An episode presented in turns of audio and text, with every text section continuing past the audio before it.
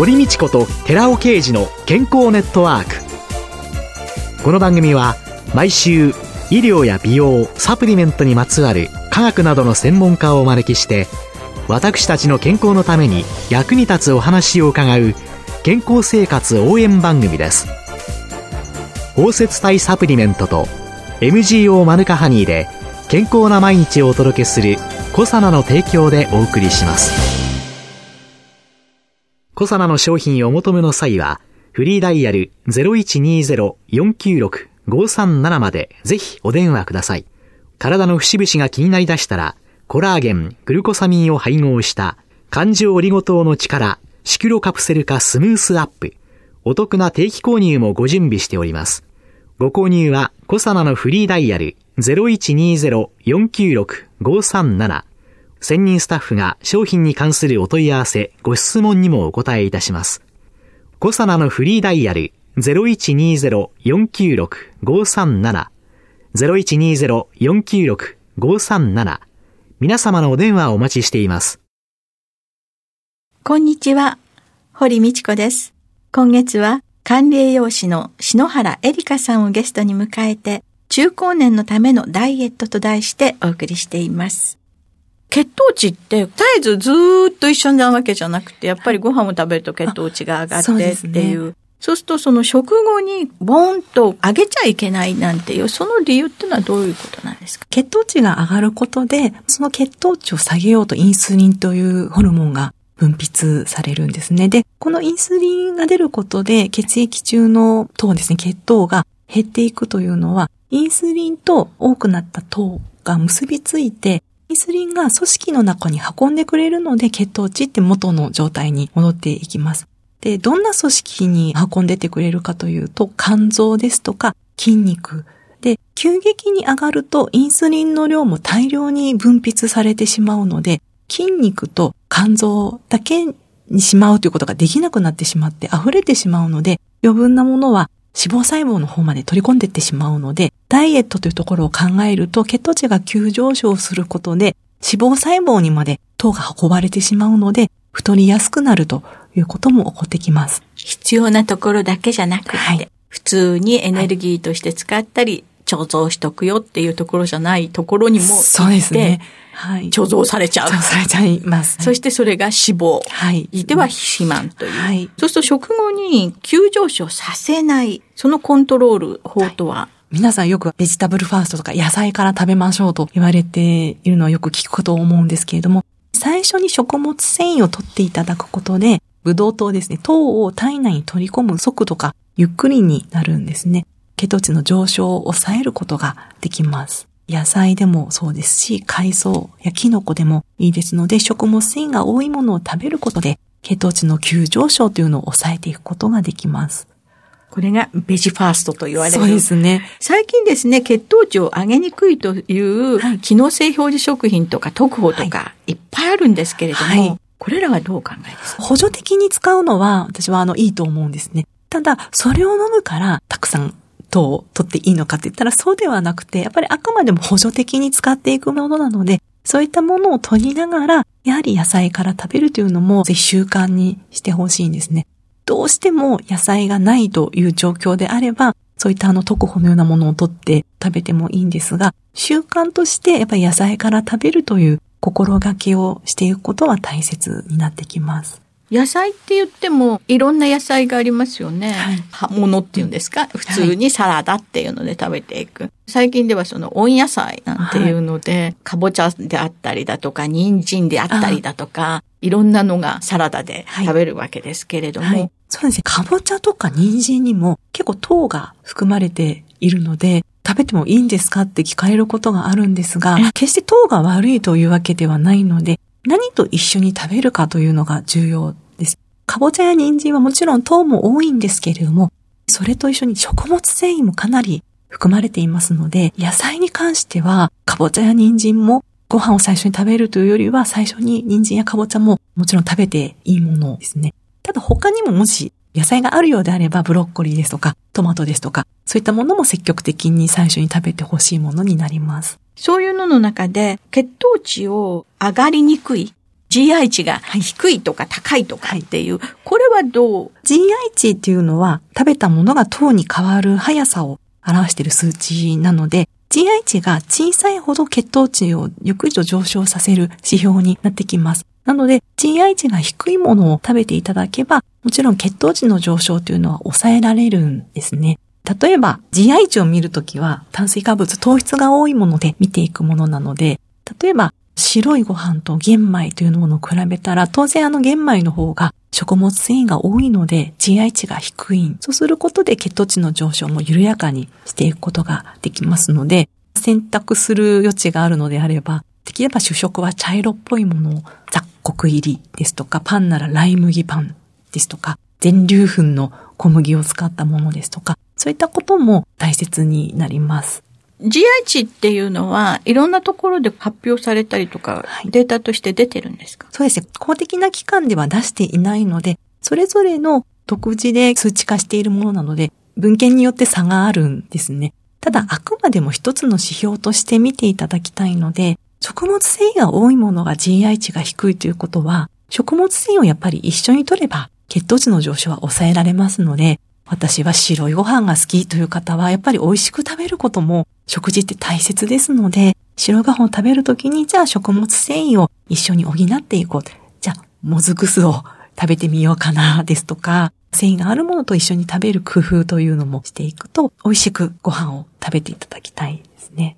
その他調味料について特に注意必要,、必要っていうのは何かあります、まあ、調味料もともと使う量が少ないので、あまり気にしなくていいかなとは思うんですが、例えば、そうですね、ソース、中濃ソースとかトンカツソースとか、実は結構糖質も多くてエネルギーが多いんですね。あら、そうなんですそうなんですね。それを、例えばトンカツも結構カロリーが高くて、さらにトンカツとかフライですね。さらにそこでおソースをべっちゃりとつけてしまうと、やっぱりさらに糖が多くなってしまうので、そういった時こそ最初に添えてあるキャベツをしっかり取っていただいて、ソースはつけながら食べるというように、極力まあ控えめに、揚げ物って結構香ばしくて、そのままでも美味しくいただけるんですね。レモンの汁をシュッとかけていただいて、香ばしさを活かしながら、できるだけソースは控えめにするというのは食べ方としておすすめ。で、やっぱりでもソースは、とんかつとかは、フライとか、おソースたっぷりつけて食べるのが好きよという方ももしかしたらいらっしゃるかと思うんです。うん、そしたら、次の夜ご飯の食事は少しカロリー抑えめにするですとか、塩分を抑えてみるですとか、次の食事で調整するということもできますので、ちょっと自分の食の傾向というか、好みを見ながら、次の食事、あるいは翌日に調整するなんていうこともしていただくのもいいかと思います。じゃあ、お昼には我慢をしないで、とんかつ、ソースべっちょりで食べてもいいけれども、はい、夕食をちょっと控えめに、そんな自分のバランスを、収支を、1日か2日で決算しましょうという、そうですね。そういうことなんですね。はいはい、でも、油、脂質、これも摂取していいものといけないもの。油はいろんなものをまんべんなく取ってほしいので、油というと、食品の油だと肉とか魚とか卵とか取っていただきながら、できれば避けたいなという油は、酸化した油ですとか、トランス脂肪酸と言われているものですね。このあたりは避けたい油になってきます。トランス脂肪酸。ニューヨークとか海外ではね、はい、トランス脂肪酸使わないようにっていうような、はい、日本はあまりこれ規制されてませんよね。そうですね。まあ、欧米に比べれば日本人のトランス脂肪酸の摂取量が少ないので、規制するほどをとっていないということから特に表示の義務もないですし、減らしましょうというふうには言われてはいないんですけれども、トランス脂肪酸ってどちらかというと菓子パンですとか、ファストフードですとか、加工してあるものに多く含まれているので、毎食毎食加工してあるようなものとか食べてらっしゃる方は、ちょっと食べてる量が多いかなっていうので少し避けられるものは避けていった方がいいですね。でも考えたら、何がトランス脂肪酸でなんて、考えないで気づかないで取ってらっしゃる方っていうのは、結構いらっしゃるんじゃないかなって思うんですけれども、はい、食品コーナーのところで、マーガリン、トランス脂肪酸配合なんて書いてあるのか、堂々と売っている国ってなかなか珍しいなと思って見てるんですけれども、ねはい、そうやって書いてあればちょっと避けますけど、うん。それ以外にはやっぱり表示を見ていただいて、決して表示にトランス脂肪酸とは書いていないので、トランス脂肪酸って言ったらまずマーガリンに含まれていたり、うん、あと植物性の油を固める、植物性の油で通常液体ですけど、うん、それをまあ固めるときにあの発生してしまうものなので、植物油脂って書いてあるものがあったりですとか、あとはあの植物性の生クリームですとか、そういったものが入ってないかなっていうふうに原材料名をちょっと確認して見ていただけると気をつけることができますね。よくコーヒーとか紅茶に入れる白い、はい、あれミルクだと思ってたんですけど、あれはミルクではないんですね。ねはい。これがまさに植物。そうですね。植物トランス脂肪酸、ね、トランス脂肪酸ということになってくるんです、ね、はい。はい、そういうものをやっぱり取りすぎはいけない。そうですね。なるべく取らなくても大丈夫そうなものってパンにマーガリン塗らなくてもオリーブオイルつけたりチーズを乗せて食べてみたり、バターを少量塗ってみるですとか代用できるものがありますので、もしそれで代用できるものがあれば避けるということが大切ですね。酸化した油やトランス脂肪酸はちょっと注意ということ、ね、はい。注意してやめましょうねとか避けましょうねっていうことばかり言ってしまいましたけれども、できれば油取るときは旅行食野菜ですとか食後に果物を食べるですとか、抗酸化作用のあるものを一緒に食べていただければ、体を酸化から守ることができますので、ちょっと油って酸化しやすいですから、そういったあの、旅行食野菜、果物、こういったものを意識して取ってあげるということも大切になってきます。そういうのを取った時には、はい、抗酸化作用のあるものを一緒に取るという、そういうことなんですね。はい、あと、その魚と肉、肉と魚、はい、その食材の選び方のポイントっていうのも何かありますか？お肉に関しては、できれば脂身が少ないお肉がおすすめです。で、脂身が少ない分、やっぱりタンパク質が多くなったりですとか、ビタミンやミネラルもお肉の中に結構含まれているんですね。で、脂身のところはそういったものが含まれていないのと、ちょっと動物性の油もバランスを考えていくと、ちょっと減らしていきたいというところもあるので、赤身のお肉というのが、まあ、脂身の少ないお肉ですね、おすすめになります。そうすると、お肉は脂身の少ないもの。はいはい。魚はいかがですか？魚は、どんな魚もおすすめなんですけれども、魚の、例えば、青魚なんていうのは油がとても多いですが、魚の油は中性脂肪を減らしてくれたりですとか、いい面が多いですので、できるだけいろんな魚を取っていただけるといいですね。例えば、食欲がすごくなくなってしまったとか、この夏暑くて量が食べられないという時は、やっぱり白身のお魚のタンパク質量は多いんですね。なのでちょっと食欲ない時は白身のお魚とかにしていただいたりすると、まあいろんなお魚取りやすくなるかなと思います。食欲がない時には、ちょっと軽めの白身の魚を選ぶとかっていう、その季節季節によっても選ぶのを変えていくっていうことも大切なんでしょうね。はい、血糖値を上げないように GI 値あるいはトランス脂肪酸ちょっと気をつけましょうということですかね。はい、ありがとうございました。はい、今週のゲストは管理栄養士の篠原恵里香さんでした。来週もよろしくお願いします。よろしくお願いいたします。続いて、寺尾刑事の研究者コラムのコーナーです。お話は、小佐野社長で神戸大学医学部客員教授の寺尾啓二さんです。こんにちは、寺尾啓二です。今週は、ミトコンドリアにおけるヒトケミカルの役割、その3、運動してミトコンドリアを増やすというタイトルでお話しさせていただきます。私たちの体は運動することで筋細胞は ATP を分解、消費して筋肉を動かしています。日々のトレーニングが運動能力の向上につながっていることは皆さんご存知だと思います。実はトレーニングによって筋肉量が増えるとともにミトコンドリアも増加することが大きく関わっているのです。筋肉細胞内のミトコンドリアが増えれば、当然より多くのエネルギー通貨と言われる ATP が作られます。そしてたくさんの ATP があれば、ATP を使って動く筋肉細胞は長時間疲れることもなく動き続けることができます。それがミトコンドリアが増加することによる持久力の向上なのです。ではなぜ運動することでミトコンドリアは増加するのでしょうか？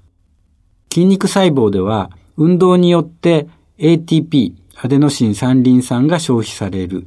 つまり分解されると、一つリン酸が外れて ADP、アデノシン二リン酸となります。この時に発生するエネルギーを使ってミオシンという繊維の構造が変化します。ミオシンは一緒にいたアクチンから離れて少し先にあるアクチンをつかみ、手繰り寄せます。その結果、アクチンが動いて筋肉全体が縮みます。運動はこの筋肉の伸縮なのです。運動を続けていると、ATP はほとんど消費され、ADP までも分解されて、AMP、つまりアデノシン1リン酸とリン酸に変換されます。AMP が増えると、筋肉細胞はエネルギーの足りない、つまり飢餓の状態になります。すると、このエネルギー不足という情報によって AMP キナーゼ、AMPK というタンパク質が働き、PGC1α というタンパク質を活性化してミトコンドリアを作れという指令を核内遺伝子に与えるのです。この指令を受けると、ミトコンドリア合成のために必要な核内遺伝子が働きまして、ミトコンドリア構成成分のタンパク質や DNA などを細胞質で作り始めます。そして、既存のミトコンドリアに作られた構成成分に付け足されて体積が増えていくのです。運動は有酸素運動、ウォーキングやジョギングなどのことを言いますけれども、それと無酸素運動、筋トレなどです。がありますけれども、ミトコンドリアの体積を増やすには有酸素運動の方が好ましいことが分かっています。ただし、有酸素運動を習慣として定期的に行わなければ、1ヶ月も経たないうちに元のミトコンドリアの体積に戻ってしまいます。また、ミトコンドリアの体積は加齢とともに減少していきますので、高齢者は特に有酸素運動が必要で、日頃からウォーキングを心がけるようにしましょう。ミトコンドリアを増やすことは過剰な体重を減らすためのダイエットの最も有効な手段とも言えます。ミトコンドリアの増加によって基礎代謝量は上昇します。この基礎代謝量とは安静にしている時にも使われているエネルギー量のことで基礎代謝量が多ければ多いほど運動しなくてもエネルギーが消費されるので太りにくくなるわけです。ミトコンドリアが多ければ ATP 酸性のための糖質や脂質の代謝を促しますのでミトコンドリアを増やすことがダイエットへの近道と言えるのです。お話は小佐奈社長で神戸大学医学部客員教授の寺尾啓二さんでした。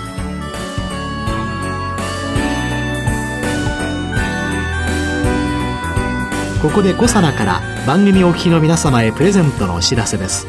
1日摂取量に制限がなく無味無臭のアルファシクロデキストリンを使用した新しい食物繊維コサナのピュアファイバーを番組お聞きの10名様にプレゼントします。プレゼントをご希望の方は番組サイトの応募フォームからお申し込みください。コサナのピュアファイバープレゼントのお知らせでした。